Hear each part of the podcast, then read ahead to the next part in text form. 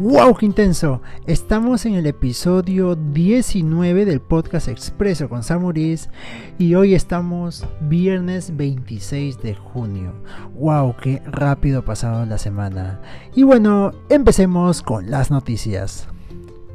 Vamos a hablar de San Fernando, pero antes de comentar sobre ello, hablemos sobre Lovemar. ¿Qué es una Lovemar? Bueno, es cuando una empresa atrae al consumidor a través de los sentidos y a través del tiempo logra ganarse el respeto y amor de las personas, del consumidor. Y San Fernando por eso es una Love Mar en el Perú, porque se ha sabido ganar el respeto y amor de muchos, muchos, muchos peruanos.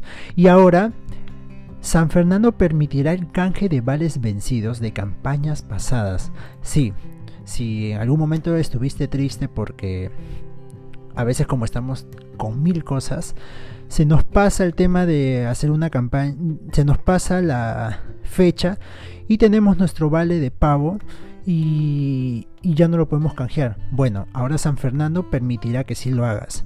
Y es que la noble acción forma parte de la campaña El Perú lo vale, sí, hashtag el Perú lo vale, donde el único requisito es que los vales estén en buen estado, sin desglosar y con el código de barras legible. Eso es lo que te piden. Si lo tuviste guardado, esta es una muy buena eh, una muy buena oportunidad para que puedas ir a canjear tu pago a un supermercado.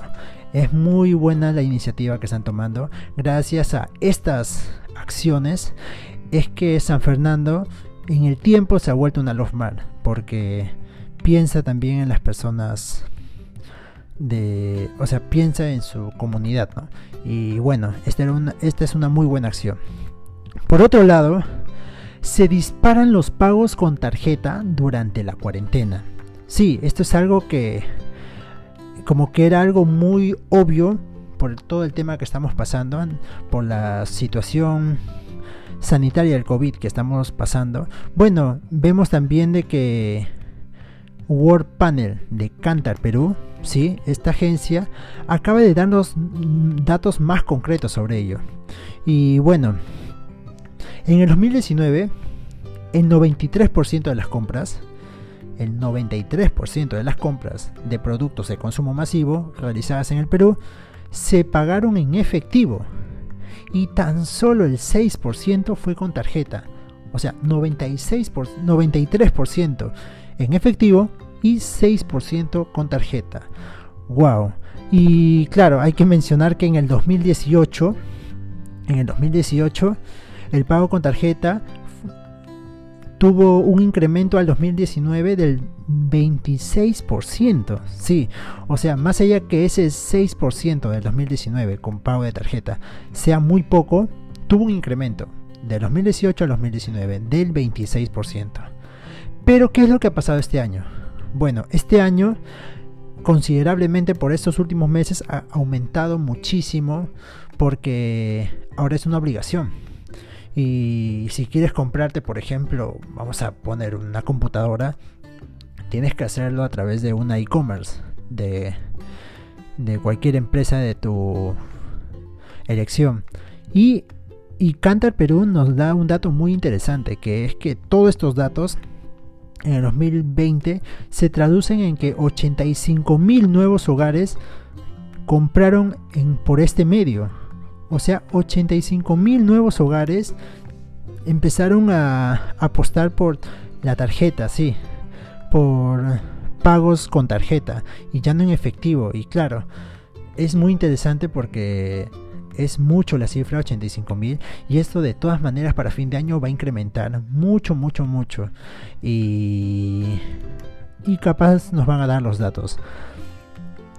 Cambiando de noticia, habíamos visto de que hace más de una semana Nickelodeon a través de Bob Esponja habían mencionado había dado un saludo a la comunidad LGBT. Y esto se volvió muy viral, fue muy aplaudido por muchos. Pero ¿cuál es el tema? Esto fue más que una esto fue una estrategia de mercadotecnia. ¿Por qué? Porque recordemos de que en mayo de este año se iba a estrenar la película de Bob Esponja. Sí, la película de Esponja en carrera. pero por todo este tema del coronavirus no se pudo. Y claro, esto había quedado reprogramada. Recordemos que ahora muchas películas han postergado.